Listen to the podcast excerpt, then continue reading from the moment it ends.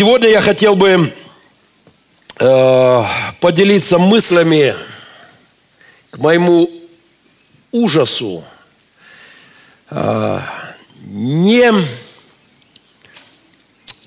необдуманными, не переваренными огромным количеством людей.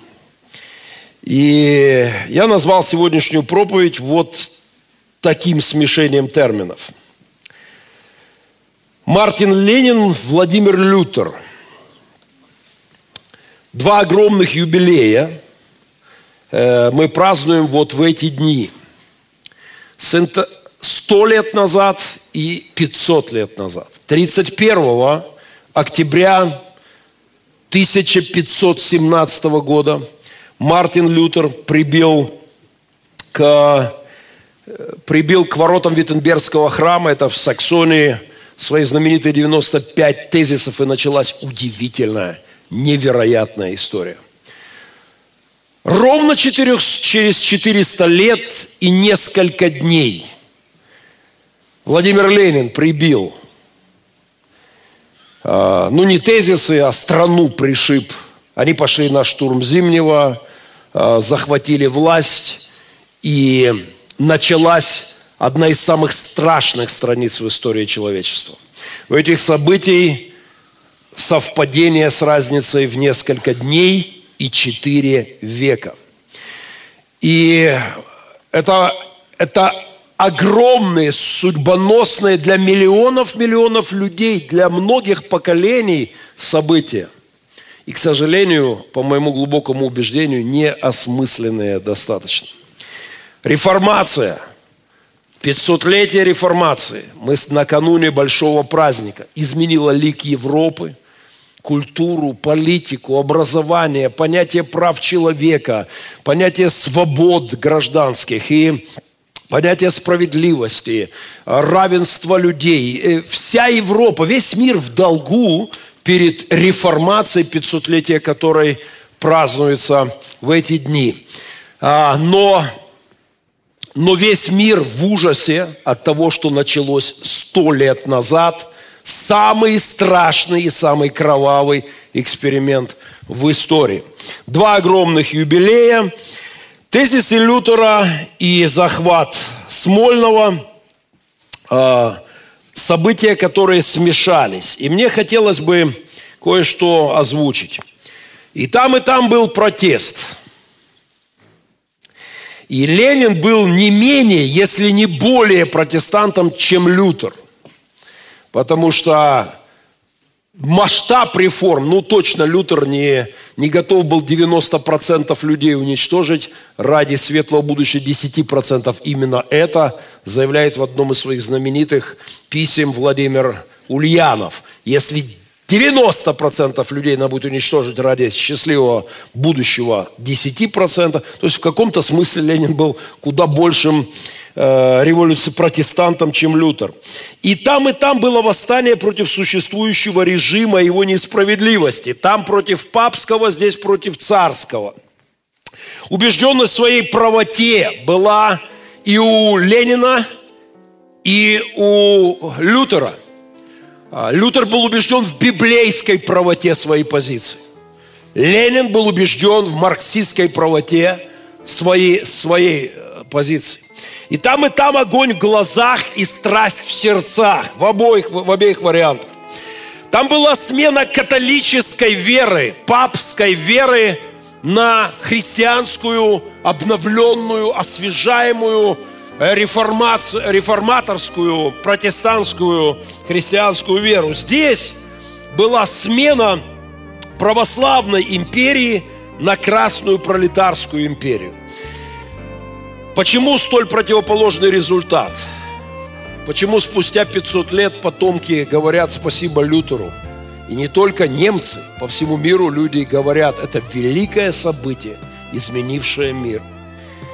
Почему спустя сто лет мне страшно думать о том, что произошло в тот октябрь, я с ужасом перечитываю в эти дни каждый день хронику событий ровно столетней давности, потому что многие дневники тех людей, которые это пишут, они не знают, что остались дни, месяцы э, до их смертей, до трагедий в их судьбах. Лютер поднял Европу, Ленин опустил Россию. Лютер преобразовал европейскую культуру и политику. Ленин обезобразил все. И человека, воспитав, выведя в результате своей идеологии то, что сегодня в мире называют homo sovieticus, выведя абсолютно редкостную породу э, людей, которые не верят в Бога, людей, которые э, написали миллионы доносов на своих соседей, э, людей, которые перемололи своих соотечественников миллион. Что было не так у Ленина? Где это зависла эта программа у коммунистов? Какой вирус свел вот все с плюса реформации на минус? Что случилось? Какой топор подбросили и кто это сделал под компас коммунистов? Где в этом уравнении ошибка? Почему эти два события с абсолютно полярными знаками? Дабы полнее погрузить вас сегодня в эмо... на эмоциональном уровне в события столетней давности, в начало коммунистической чумы, эксперимента самого страшного в истории, я, э, я вот что решил сделать. Музыку погромче, пожалуйста. Я решил сделать некоторые музыкальные паузы в сегодняшней проповеди. Для старшего поколения, еще еще музыку, для старшего поколения эти мелодии – должны вас окунуть куда-то в прошлое, кого-то затронуть какие-то струны. Молодежь не поймет этих мелодий, для них это будет что-то странное, и слава Богу. А, я хочу несколько музыкальных пауз сделать, чтобы, чтобы напомнить вам дух, который накрыл Российскую империю сто лет назад и, и который до сих пор издевается над людьми. ворон Снова готовят нам царский трон. Но отойди до британских морей Красная армия Юрий Андреевич может подпевать. Красная сжимает властно И все должны мы неудержимо идти в последний смертный бой. А, мы разжигаем пожар мировой.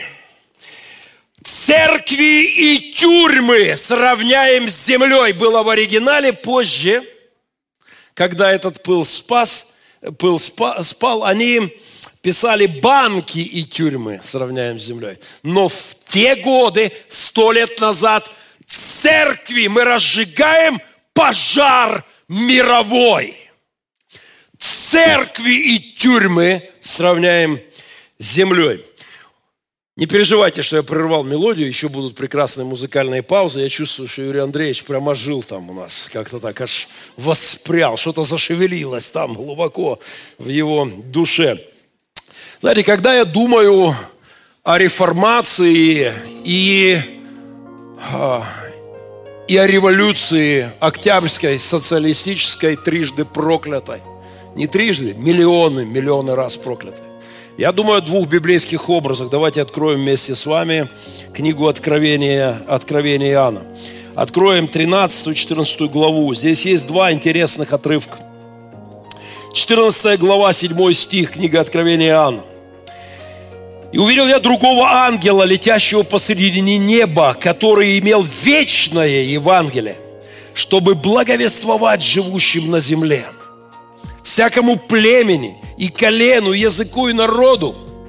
И говорил этот ангел громким голосом, убойтесь Бога, воздайте Ему славу, ибо наступил час суда Его, и поклонитесь сотворившему небо и землю, и море, и источники вод.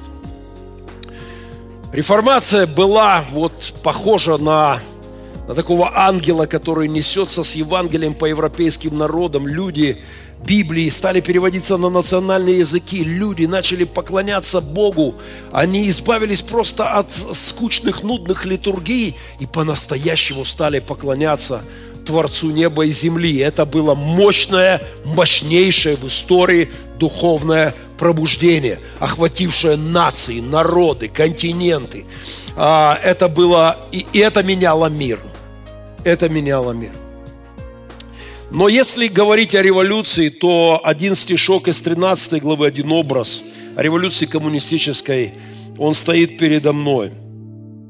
Здесь речь идет о 13 13 э, глава, давайте посмотрим с 11 стиха. Там выходит зверь, некий зверь, и на головах его имена богохульные. И он ведет войну со святыми, и он убивает верующих. Ничего более ни один режим в мире не уничтожил столько христиан за все века вместе взятые, как коммунистическое столетие – и дано было ему вести войну со святыми, седьмой стих. Восьмой стих. И поклонятся ему все живущие на земле. И люди начали поклоняться этому зверю с богохульными именами. А, здесь сказано, что 11 стих. «Увидел я другого зверя, выходящего, он имел два рога, наподобие агнчик, как агнец, как будто Христос, но говорил, как дракон» суть бесовская. Внешне вроде бы агнец, но суть драконовская, демоническая. И вот что он, 14 э, стих, вот что делает этот второй зверь. И чудесами, которые дано было ему творить пред зверем, он обольщает живущих на земле, говоря живущим на земле, чтобы они сделали образ зверя. А, и дано им было вложить дух образа зверя. И действовать так, чтобы убиваем был всякий, кто не будет поклоняться образу зверя. Ангел, который летит над миром, говорит, воздайте славу Творцу и несет Евангелие народам и племенам, и зверь, который выходит с богохульными именами, с богохульной сутью, выглядит как агнец, но дракон по сути, и и вот что его задача – поклоняйтесь зверю, иначе уничтожу. Эти два образа очень похожи на реформацию и на коммунистическую революцию. Обещанные музыкальные паузы из фильма «Как закалялась сталь». Павка Корчагин, Юрий Андреевич, ты можешь смотреть стоя, если это музыку поднимаем, ты можешь смотреть стоя, если тебя совсем распирает. И вообще не стесняйся, да, достать свой носовой платок. Э, да, передайте Юрию Андреевичу носовой платок, пожалуйста. И он забыл, пусть он вытирает слезы, которые его сейчас там распирают. Потому что его буйная а, юность алкоголика Юрия Андреевича прошла у телевизора, где он так жалел, что не родился позже, а это он свой передал, что не родился позже и не смог отдать свое здоровье не змею, о борьбе за освобождение человечества, ты помнишь? Наверняка ведь смотрел, как закалялась сталь и жалел, что ж я растратил свою юность на змея, я же мол, родись я раньше, на несколько десятилетий, я бы посвятил свою жизнь делу освобождения человечества. А, ладно, музыкальными паузами не увлекаемся, но тем не менее, пока я ходить умею – Пока глядеть я умею, песня о тревожной молодости. Пока я дышать умею, я буду идти вперед, пели коммунисты. И снег, и ветер, и синих звезд ночной полет. Меня мое сердце в тревожную даль зовет. Реформация была революцией в самом высоком смысле этого слова. Она была настоящей революцией 500 лет назад – а, пылали костры, строились баррикады, люди отстаивали свое право на свободу веры в войнах. Когда Католические страны, объединившись, пошли и сказали, нет, мы заставим вас верить как прежде. То есть никак. Люди сказали, нет, наше право веровать во Христа, как мы это видим, без папских указов, это свято. И, и были войны. Менялся мир. Во время реформации низы также не могли жить по-старому, а верхи не могли жить по-новому. Реформация была революцией в самом высоком смысле этого слова. Горели сердца, звучали гимны – Христиане пели песни и отстаивали свое право на свободу в поклонении Богу. Они слышали это вечное Евангелие, а, и они поклонялись ангелу, который, который это нес весть, его призыв «Поклонитесь Творцу, Создателю неба и земли», и люди поклонялись Богу. Менялось все вокруг. Во-первых, менялся человек во время реформации. Он осмысливал себя как свободное Божье творение. И поэтому менялась политика, поэтому власти начинали понимать, что люди не рабы их, начинали осознавать, что менялось все. Революция Ленина была демонической пародией на реформацию. А Реформация в Европе была делом Божьим, безусловно. Революция в России делом черта. И причем черта лысого. Реформация прошла в Европе, в России. Сто лет назад началась псевдореформация. Демоническая пародия. И демоны не только посмеялись, но они напились человеческой крови, как никогда раньше в истории – подъем духа европейских народов, с одной стороны, и провал Российской империи в коммунистический ад в другой, как результаты. Все это причудливо сплелось вот в эти даты, э, два великих юбилея. Поскольку я не успею в следующее воскресенье, уже там в канун 7 ноября, ну, мне приятнее даже, что моя проповедь на эту тему ближе к Дню Реформации, чем к 7 ноября. Как-то это мне, безусловно, э, более симпатично. А, то, что случилось в Питере сто лет назад, это антиреформация. Если хотите, это, э, это подделка на возрождение нации. Э, Ленин на броневике – это Мартин Лютер, только с бисовским знаком минус – о пародийности, э, о пародийности коммунистической религии э, по отношению к реформации, давайте вот вспомнем, как это э, швондеровское пение. Звук погромче, пожалуйста.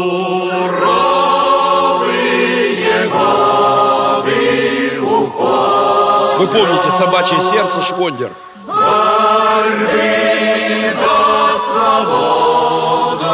Звук, звук, звук, звук, звук. За другие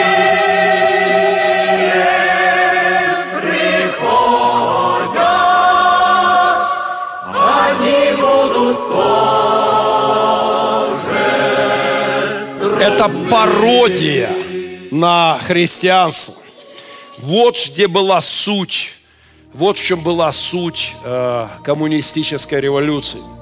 Они также шли за звездой, как и волхвы, только не за рождественской, а за коммунистической, сатанинской звездой. Они... Это было так похоже, но совершенно другая суть. Он имел рожки, как у агнца, но внутри был дракон. И люди, не имея боговедения не могли распознать этот образ зверя. Мне грустно и страшно, что спустя сто лет после Октябрьской революции люди не понимают, что это было. Особенно грустно мне видеть, что не понимают священники. От этого я просто болею. Мне немыслимо больно видеть, что большинство людей не, так и не поняло спустя сто лет, что это было. Если сегодня провести опрос, взять 100 человек наугад и спросить, в чем причина немыслимого, невероятного успеха коммунизма?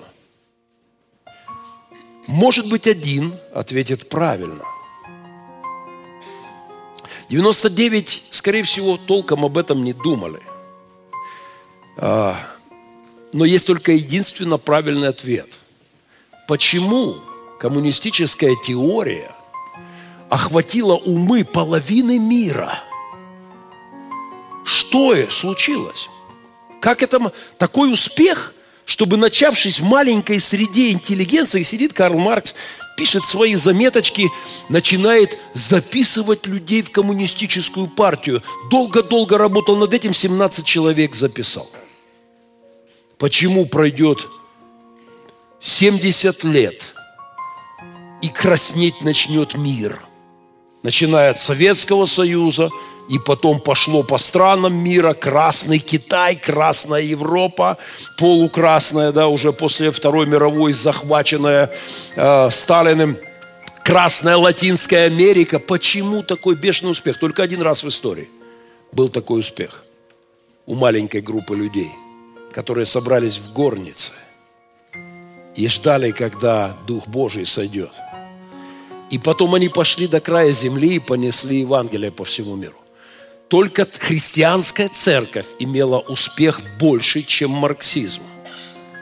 По распространению, захватыванию умов, сердец.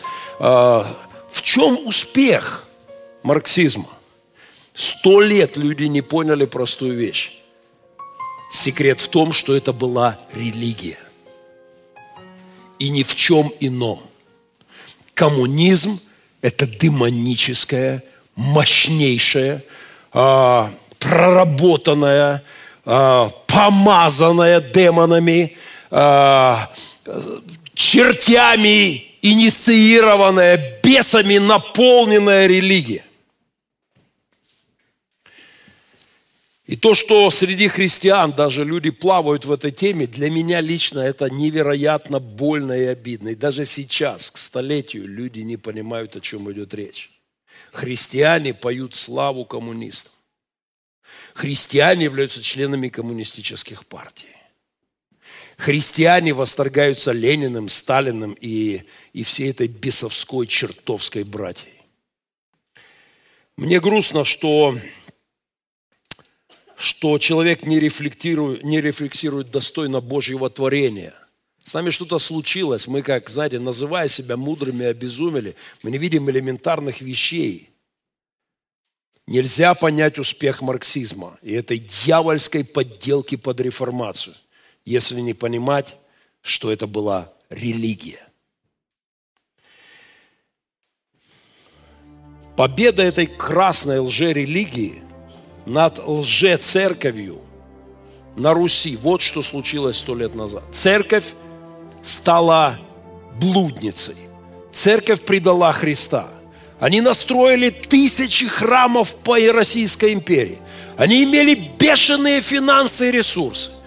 Они имели монастыри, семинарии, издания, типографии, власть, деньги, влияние. Полиция работала на них и гнала евангельских христиан, тех самых реформаторов – у них было все, но они оставили Христа. Это была лже-церковь. И когда в недрах России начала зарождаться коммунистическая секта, которая потом превратилась в господствующую религию, они не могли сопротивляться. Церковь не была сильной, а она была пустой, сгнившей. А, вина, безусловно, на церкви. Бердяев российский философ однажды сказал на одном, сделал заявление, что невозможно понять 1917 год, если не признать, что это кара русскому народу за тотальное богоотступничество. И кто-то спросил его, а можно ли иначе объяснить? Он говорит, можно, но не нужно. Не нужно, потому что вот в этом сердце революции. Страна без Бога, без веры, без духа – в Российскую империю вошло семь злейших и погрузило в пучину. Демоны вошли в это свиное стадо. Максимилиан Волошин, один из современников революции, пишет в своем стихотворении «Петроград», 1917 год. сквозь пустоту державной воли, когда-то собранной Петром, вся нежить хлынула в сей дом. Нежить, бесовщина. И на зияющем просторе над зыбким моротом болот Петербург бесовский правит хоровод. Народ безумием объятый, а камни бьется головой и узы рвет, как бесноватый. Да не смутится сей игрой строитель внутреннего града. Те бесы шумны и быстры. Они вошли в свиное стадо и в бездну ринутся с горы. Очень ясное ощущение. Это написано под грохот Авроры. О бесах, которые входят в людей и которые поведут их в бездну. Марксизм – это мощная политическая религия. Марксизм был мертворожденной экономической концепцией. Он был блефом, как социологическая, как социологическая наука – но что-то в нем было, что охватило огнем души, сердца, умы людей, миллионов людей. Что-то было, что повело людей на костры, на эшафоты, они пошли отдавать жизнь. Десятки, десятки, десятки тысяч коммунистов отдали жизнь.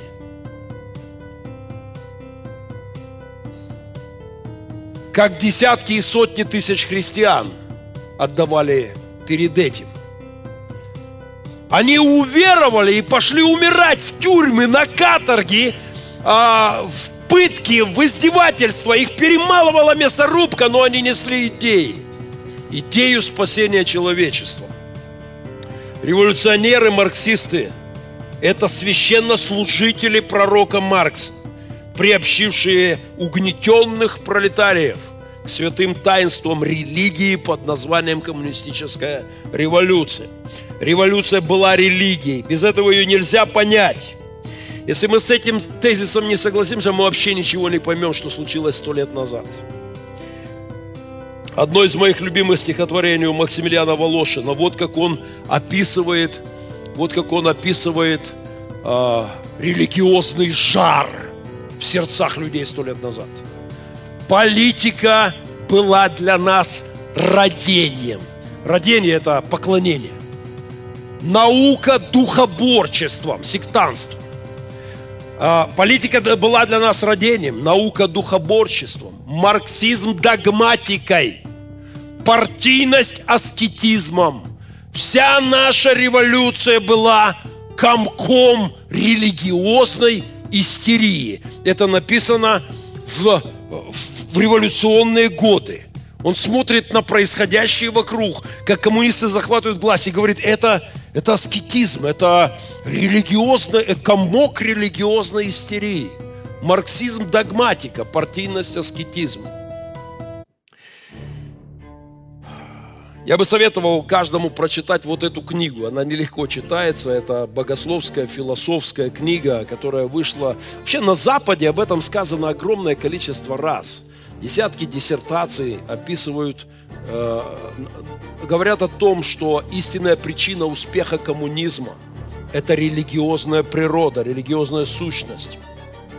Сожалению, мы живем с вами в стране, где об этом ну, мало кто говорит. Ну, иногда, даже в советское время на кухнях перетирали, что смотри, как похожи заповеди коммунистов на заповеди Божьи. Да, иногда мы улавливали что-то религиозное в коммунистической всей мишуре, но глубоко на философском, богословском уровне это не было осмысленно. А, мы никогда всерьез не говорили с вами об этом. Все элементы религии есть в марксизме. Все, что должно быть у религии.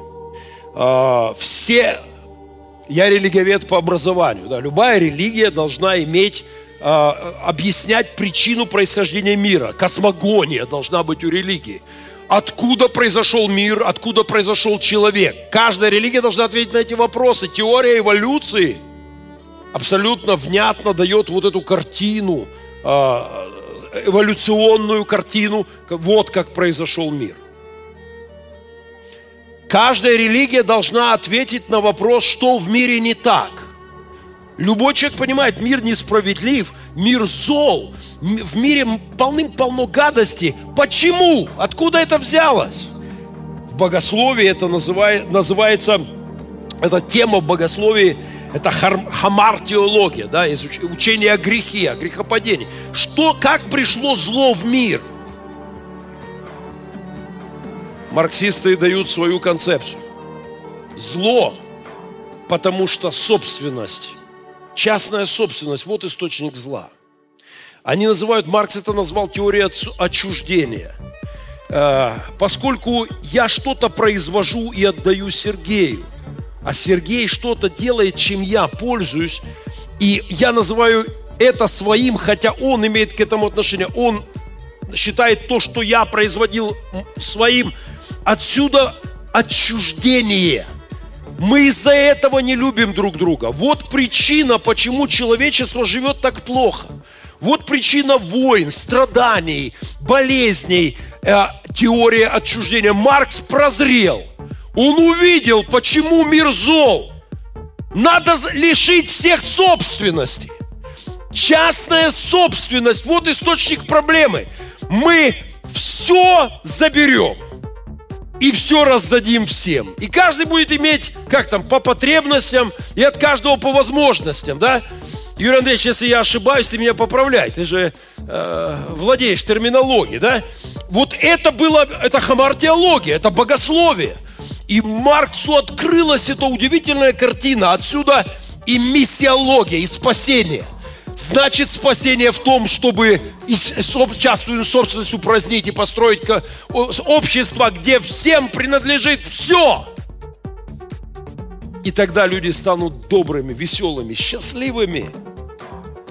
Отсюда и эсхатология. Царство на земле. Царство добра. Коммунизм, к которому непременно придет человечество. В марксизме есть и культ святых, а, все эти похороны святых, все эти лобызания. Кто ходил поклоняться Владимиру Ильичу в мавзолей? Подняли руки, кто был в мавзолее хоть раз. Юрий Андреевич, ну что, что- что ж ты так хотел спрятаться? а? Ты, по-моему, три раза билет покупал, ходил все так по кругу. И, а, конечно, это было культ поклонения святым, все эти рыдания, истерики на похоронах, заповеди свои, псалмы свои. Кстати, пора музыкальную паузу. Коммунизм был религией. И это единственная причина его успеха. И сегодня в столетие этой страшной беды мы не поняли, что это было. И отсюда есть большая, большой риск опять пытаться менять общество без оживления сердец людских, без оживления душ человеческих, без настоящей реформации делать рефор- реформы. Еще за полвека до 1917 Достоевский дает наиболее яркое описание коммунистической идеологии одним словом, названием своему, своего знаменитого романа «Бесы». Уже 23 года к моменту выхода «Бесов», 1972 «Бесы» вышли, 1948 э, Маркс пишет манифест – только-только начинают зарождаться коммунистические кружки. И вот Достоевский читает в новостях, это реальная история, об убийстве одного из членов тайного кружка социалистов, и он вникает, у него волосы встают дыбом, и он пишет страшный роман «Бесы». Еще 50 лет от этого романа до 1917 Но российская интеллигенция – будет все более и более набираться коммунистических бесов. И в конечном итоге ринуться с горы, как то свиное стадо. И десятки-десятки миллионов жертв. И самый кровавый режим в истории. Это была религия. Чего только стоят их псалмы. Юрий Андреевич, давай вдвоем исполним. Давай, хором. Ладно, подпевай там с места, звук погромче. Просто это, вот этот, это реквием революционера. Они хоронили своих друзей, отдавших жизни под вот эту музыку.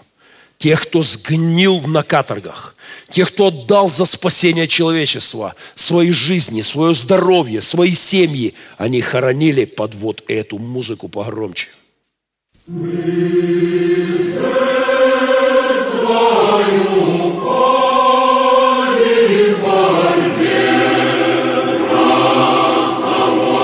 Погромче, поколение Google. Давани реквием.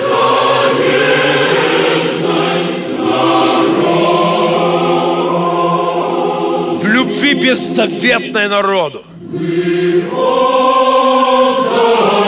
Не выкладывать в Инстаграм.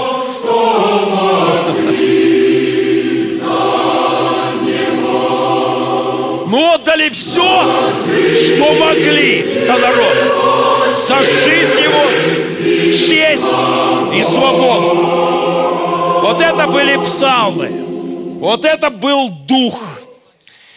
А, это была религия. Я понимаю, что это глупо звучит, но я вчера начал, сегодня утром перечитывал, э, дочитал манифест коммунистической партии Карл Маркса 1848 года. Немного церквей в мире, где в воскресенье утром пастор может читать манифест коммунистической партии. Вам повезло со мной. Я читал это и думал, Господи, ну, во-первых, я благодарю Тебя, Господь, за то, что к столетию этой чумы мы, приход... мы хотя бы начинаем трезветь хоть чуть-чуть. Мы встречаем этот юбилей без памятника Ленина в центре нашего города. И этот кинотеатр больше не комсомолец. Мы начинаем трезветь, но еще долгая дорога к тому, чтобы люди поняли, что случилось сто лет назад.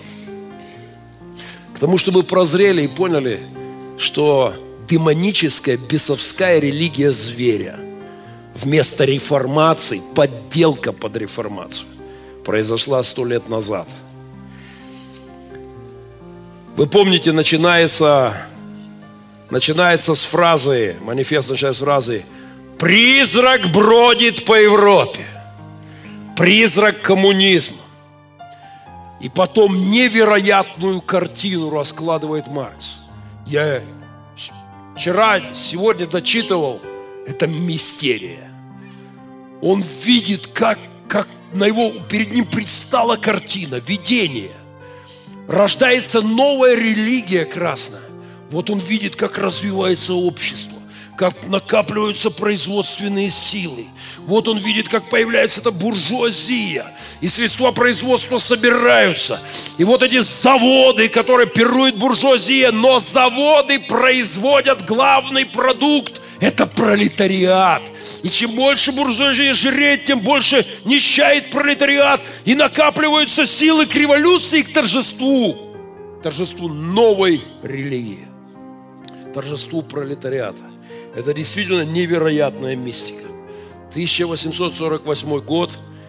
Они публикуют это в Лондоне, переводят на английский, итальянский, французский, немецкий, фламандский, датский и, конечно, не переводят на русский. Они все это готовили для Европы. Но Европа посмотрела, почитала, схватилась за голову, а, а попробовали там, где церковь была в самом ужасном состоянии, там, где не было прививки реформационной против этой страшной чумы. Если у вас есть аптечка, я знаю, что сейчас у некоторых может начаться приступ ностальгии, и коммунистические бесы вдруг встревожат вашу душу. Если есть аптечка, дайте успокоительное людям. Музыку, пожалуйста, поехали. Музыка, музыка, музыка, музыка. Кому плохо, поднимите руку. Мы помолимся о вас.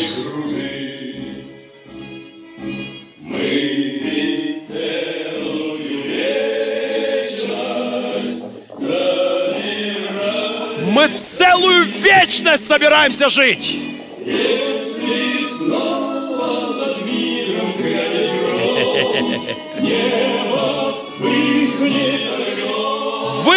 Только шепните. Призовите имя Господне и спасетесь.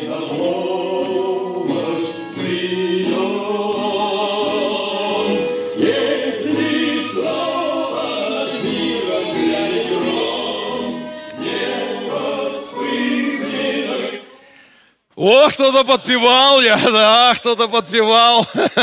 За, кто, кого поймали, кто подпевал, отдельно на молитву после служения.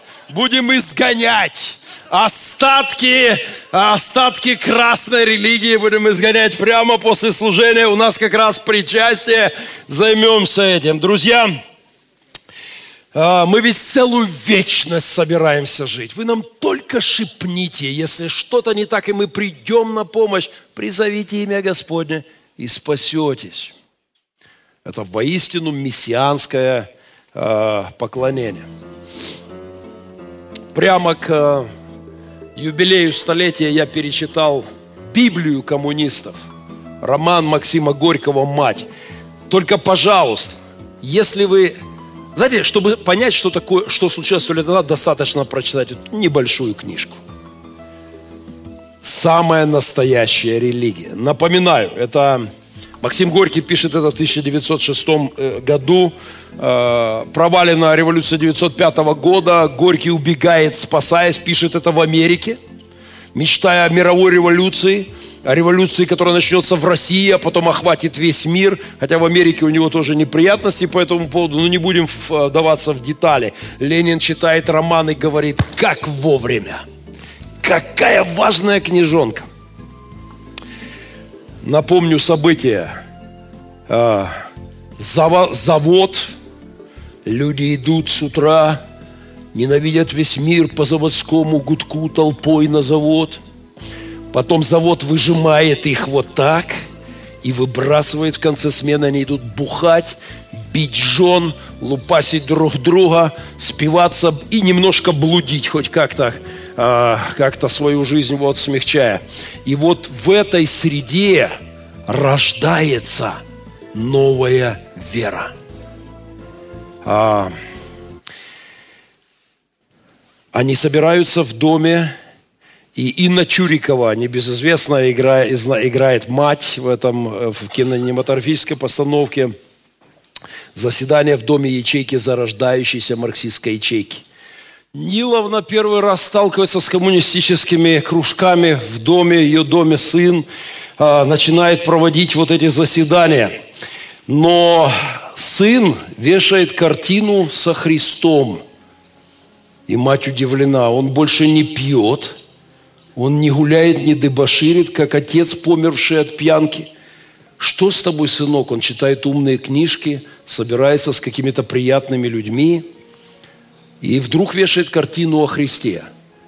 И сын говорит, это картина «Христос по дороге в Имаус». Помните? Они не узнали его. И потом он отверз им очи. Это книга, этот роман о религии революции.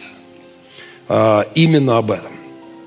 Павел Власов, цитата из романа. «Каждую субботу к Павлу приходили товарищи. Каждое собрание являлось ступенькой длинной пологой лестницы. Она вела куда-то вдаль, медленно поднимая людей». Цитата. «Мы все дети одной матери, непобедимой мысли о братстве рабочего народа всех стран земли. Она греет нас. Она солнце на небе справедливости, а это небо в сердце рабочего.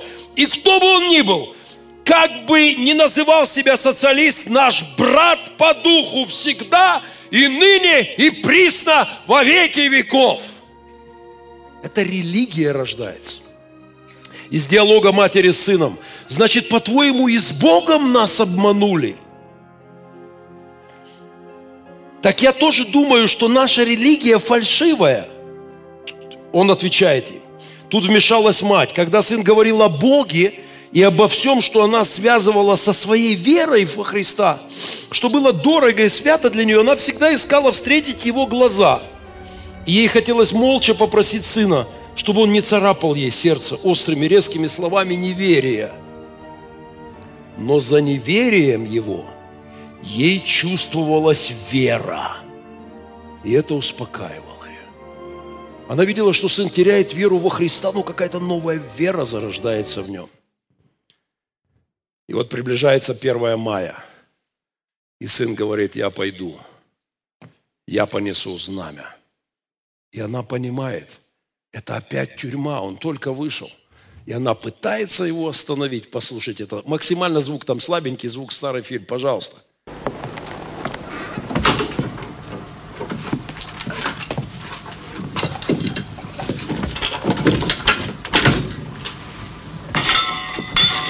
Паша,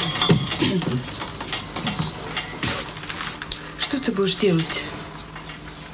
Когда? Сейчас? 1 мая. Я понесу знамя наше. Пойду с ним впереди всех. За это меня, вероятно, снова посадят в тюрьму. Это нужно, пойми. Все, ничего не говорю. Не горевать тебе, радоваться надо бы. Когда будут матери, которые пошлют своих детей на- на смерть с радостью? Мать, радуйся, я иду со знаменем в руках отдать свою жизнь за будущее пролетариата, за победу мировой революции. Чего ты горюешь, мать? Когда уже придет время, когда матери с радостью будут отсылать своих сыновей на смерть?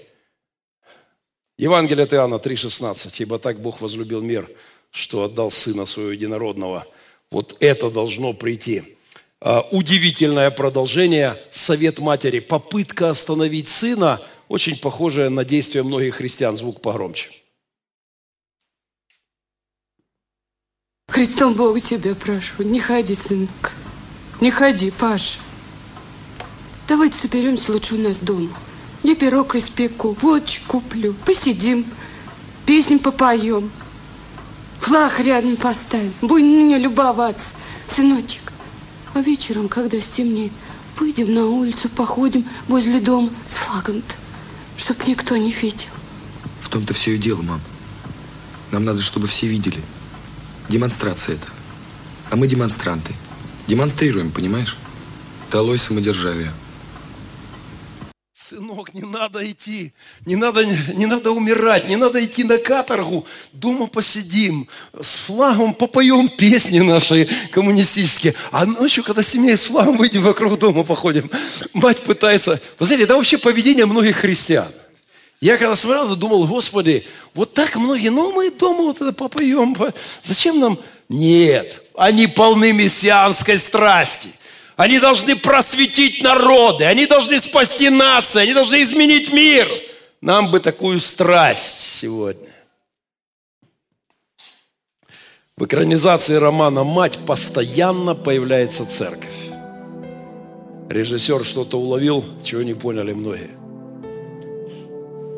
Прекрасная, красивая белая церковь, богатая, дорогая, чистенькая, а вокруг бараки, сараи и умирающий от пьянки народ.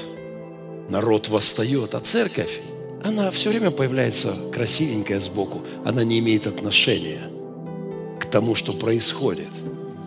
И это трагедия России. Церковь без реформации, красивые храмы, роскошные храмы, богатые храмы, которые давно не имеют никакого отношения к жизни, к обществу, к людям, к культуре, к политике. Будь марксистские идеи осеменены христианством, родилась бы реформация. А так, а так родилась демоническая история.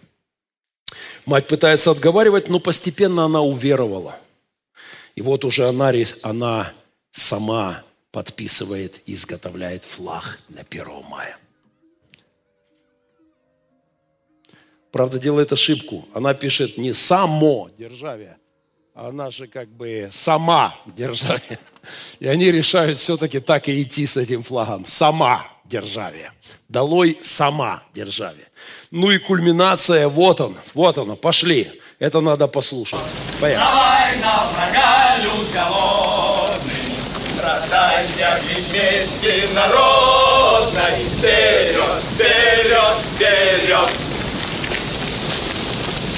Пролетарии всех стран, соединяйтесь! Да здравствует Российская социал-демократическая рабочая партия! Да здравствует 1 мая! Да здравствует демократия! Еретики! Против государя, императора! Против его величества царя! Бунтовать! Быдло! Долой царя! Долой гробицу! Долой начальников! Долой паразитов! Да здравствует трезвая жизнь! Долой пьянство! Долой водку! И браво! Долой тюрьмы! Да здравствует свобода! Долой водку и брагу. Какая замечательная, прекрасная программа для христиан. И им бы заняться этим на Руси, но церковь занята воспеванием славы царю. И рождается новая религия. И вот они идут на пушки, они идут на каторгу. Кульминация, поехали. Прочувствуйте дух, который мощу веры. Маленькая горстка людей. Не трусь.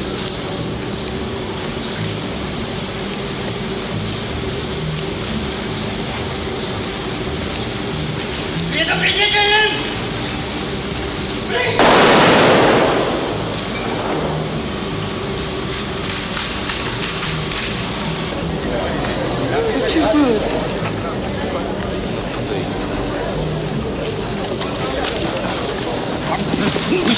А ну быстрее! Пусти! Давай, давай! Пусти! Пусти! Ну пусти ты! Пропусти мать, сказал тебе!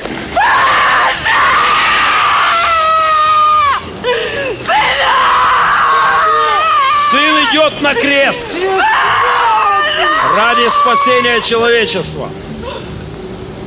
Сын готов на смерть. Да, я спрячу. Кстати!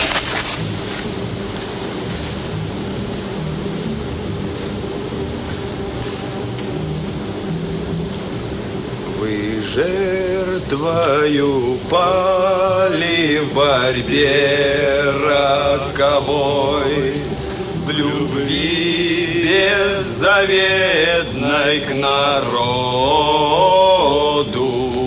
Харизма, Самоотдача, все, жертвенность.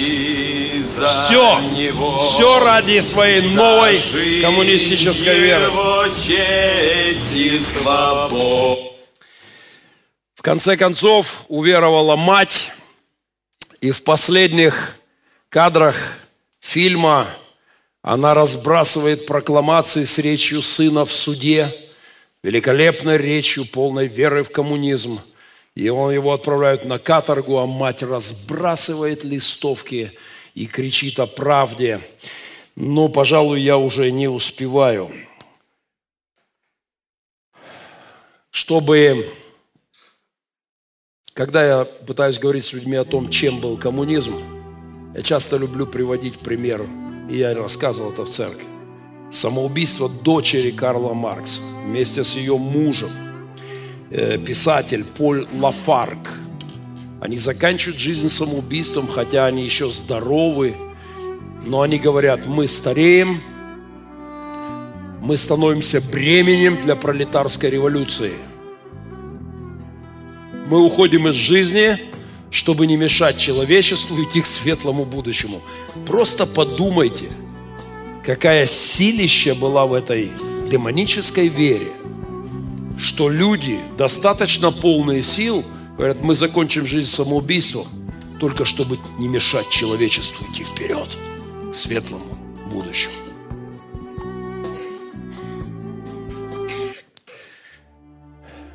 У меня праздник в моем новом офисе наконец-то появилась библиотека. И я все свои книжки из ящиков, из сараев, все это как-то достаю и пытаюсь систематизировать. И прямо сейчас в одном, в моем э, чемоданчике лежит вот эта книга православного умнички, который в канун революции мечтал о христианском социализме. Это можно назвать реформацией. Он говорил, ничего у коммунистов не получится, если Бога отбросят в сторону. Если не будет реформации, если церковь не изменится, не будет успеха, будет беда. Он кричал как мог. Если Без Бога начнем менять страну, хана, все провалится. Только возрождение духа, только изменение церкви. И это он восклицает, долой вековую гниль и плесень официального православия. Немедленные реформы церкви, иначе потоп, иначе беда, иначе чума. Это лютеры тех времен, но их не услышали. Официальная церковь подавила эту инициативу к реформам. И пришла новая вера. И все полетело в коммунистический ад. Новые бригады, новые хоры, новые песни, новые псалмы. Последняя музыкальная пауза для Юрия Андреевича. Просто на место реформации – пришло обещание рая на земле. Боже мой, какое пение. Просто, просто надо переписать тексты и петь в церкви.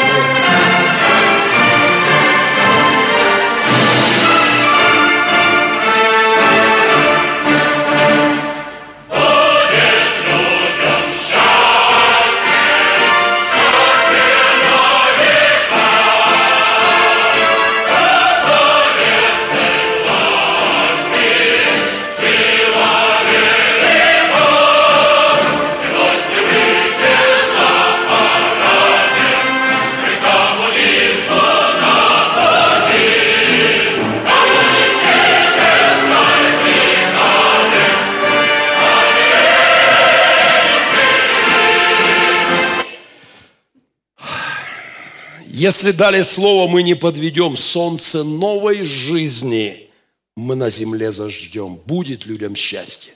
Счастье на века. У советской власти сила велика. Я вижу, разбередил я чувства старших поколений. Давайте с этим разберемся до конца. Термин коммунизм по одной из наиболее вероятных версий, изобрел порнограф. А, когда манифест коммунистической партии прочитал Отто Бисмарк, немецкий канцлер, говорят, что он произнес знаменитую фразу «Интересная штука, осталась страну найти, которую не жалко». Нашли нашу. Нашли нашу. Заканчивая проповедь перед молитвой и причастием – кто-то из вас скажет, и мне, в принципе, говорят не раз. Ну, я сразу, а давайте я скажу. Бесперспективно подходить ко мне как пастору и советовать мне, что, я, что мне надо проповедовать, что не надо. То есть, если кому-то сегодняшняя проповедь показалась лишней, ненужной, странной, ну, вы не тратьте время. Потому что я не руковожусь мыслями паствы о том, что мне проповедовать. Мне больно от того, что спустя сто лет – бесовская подделка под реформацию в христианских головах неосмысленно. Мне страшно от того, что христиане говорят какие-то позитивные вещи о коммунизме, о Ленине, о Сталине. После поездки в Широкино с пастором из России, вынужденным бывшим, он вынужден был уехать оттуда. Он 25 лет посвятил церкви своей там. Он основал ее. Он отдал ей половину своей жизни. И он вынужден был собрать чемоданы и уехать. Знаете почему? Потому что паства сильно Ленина любит и Сталина. Разочарованный, с опустившимися руками – После визита в Широкино он сказал мне одну интересную вещь. Мы обсуждали по дороге. Он говорит, главная ошибка моя пасторская за 25 лет. Мы отлучали из церкви людей за блуд, за пьянство, за наркотики, за разводы. Мы на замечание никого не поставили ни разу за любовь к советскому прошлому. Этот коммунистический дух отсиделся на задних лавочках в церквях, притаился, а потом его подкормили из телевизора – особенно с 14 года начиная. И он ожил и начал кричать, нам бы Сталина, вот это была сила. Говорит, это моя главная ошибка. Я не хочу ее повторять. Кто-то скажет, зачем это все нам нужен, зачем нужен этот разговор, какое значение он имеет для нас, самое непосредственное. Именно с этой религией, с ее атрофированными остатками имперскими мы имеем дело сейчас в Широкино. В 15 километрах отсюда. То, что имеет непосредственное отношение к сказанному мной в этой проповеди. Это война про это. Я хочу уйти подальше от остатков рассыпающейся империи от, от кагебистской этой нечисти. И freedom is never free. Это война за свободу моей веры, за свободу, за мое право поклоняться Богу, как я хочу. Перед молитвой хор имени Александрова, начало войны в Украине, вместе с группой Любе, любимым путинским бендом, они качают Россию старыми коммунистическими песнями – они под, с новыми текстами. Это весна 14-го, это Крым. Надо качнуть людей величием советской армии и бросить их в пекло Украине. Примечательно, что весь этот хор, который тут так классно напевает, практически в полном составе в прошлом году, не долетел до Сирии своим пропагандистским концертом. Один куплетик. Старые песни.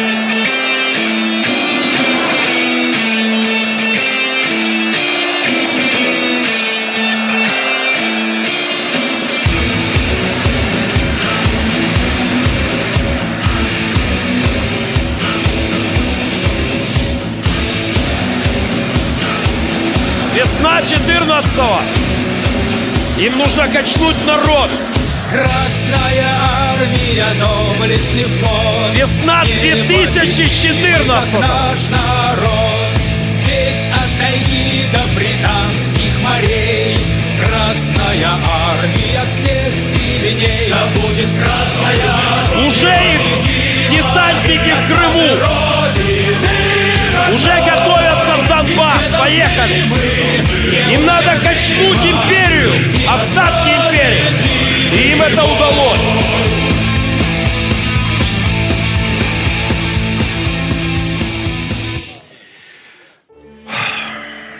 Сегодняшний план чтения. Я не только читал манифест Маркса утром. Когда я открыл план чтения сегодня на коленях пред Господом, стараясь быть в тренде, я прочитал 1 Иоанна 4 глава. Возлюбленные, не всякому духу верьте, но испытывайте духов, от Бога ли они. Потому что много лжепророков появилось в мире. Духа Божьего и духа заблуждения узнавайте так.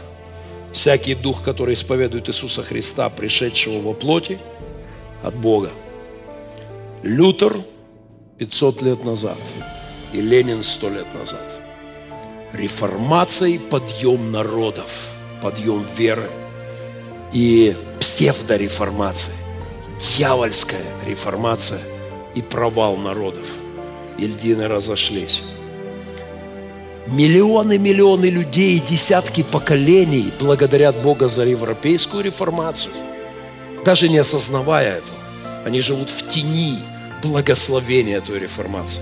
И десятки миллионов перемолоты на молохе коммунистического безумия. Это история про Христа и Антихриста. Не верьте реформаторам, которые без Христа пытаются реформировать жизнь. И это история и про тебя, и про меня. Ты можешь пережить реформацию с Богом в своей жизни и жить с верой в Него и получить новую жизнь. И ты можешь без Него пытаться менять свою жизнь. И что бы ты без Него ни делал, это ты будешь поклоняться себе лично – или творение. Это ангел, который несет вечное Евангелие и благословляются народы. Или это зверь, который притворяется агнцем, но внутри дракон, демон. Два праздника, две даты. В эти дни я поздравляю вас с великим праздником 500-летием реформации. И я поздравляю вас с тем, что все больше людей прозревают – Процесс идет очень медленно. Но все больше людей по достоинству оценивают красное безумие, которому век. Давайте встанем в молитве. Отец, я благодарю Тебя, Боже, за то, что на наших глазах умирает эта самая страшная лжерелигия в истории. Боже, многие из нас, особенно старшее поколение, были причащены а, к той идеологии демонической. Мы в ней родились, нас учили этому в школах. Мы пели эти гимны, мы восхищались победой коммунизма, которая грядет. И мы не знали, что это подделка под правду. И мы не видели за этими рожками агнца зверя. Боже, сегодня, когда мы знаем Тебя, дай нам, дай нам не заблуждаться. Дай нам внятную оценку того, что случилось сто лет назад, и дай нам понимать, что это имеет отношение к сегодняшнему дню. Боже, 15 километрах отсюда мы не могли бы свободно проповедовать Евангелие. Ровно по этой причине. Я благодарю Тебя за свободу, которая сегодня есть в моей стране для Евангелия. И сегодня, когда мы реформируем, пытаемся что-то менять в нашей стране, я прошу Тебя, Господь, дай нам ту страсть, которая была у Лютера – Дай нам ту страсть только со знаком плюс, которая была у, у, этого, у этих ребят-коммунистов, которые жизни отдавали ради правды. Они просто были обмануты, они не знали, что их обманули. Господь, мы поклоняемся Тебе, Творцу неба и земли. Мы воздаем Тебе славу и честь. И мы благодарим Тебя за то, что мы причастники сегодня не коммунистической бесовской идеологии – от Твоего тела, Твоей крови. Благодарим Тебя. Мы идем к причастию сейчас. Я прошу Тебя, благослови нас. Господи, открой наши глаза, как по дороге в Имаус Ты открыл ученикам. Дай нам понять смысл того, что случилось сто лет назад. Дай нам окончательно внутри нас расставить все вопросы и Благодарю Тебя за то, что Ты освобождаешь нас, народ, от этой страшной чумы. А, благослови, Боже. Благослови нас, как церковь, увидеть реформацию. В нас лично, в каждом из нас лично, во-первых. И по мере нашего служения дай нам видеть, как что-то меняется вокруг нас. Только так, от изменения человека к изменению общества, мы можем что-то менять всерьез. Благослови нас в этом. Благодарю Тебя. Я знаю, что Ты слышишь нас. Во имя Иисуса Христа. Аминь.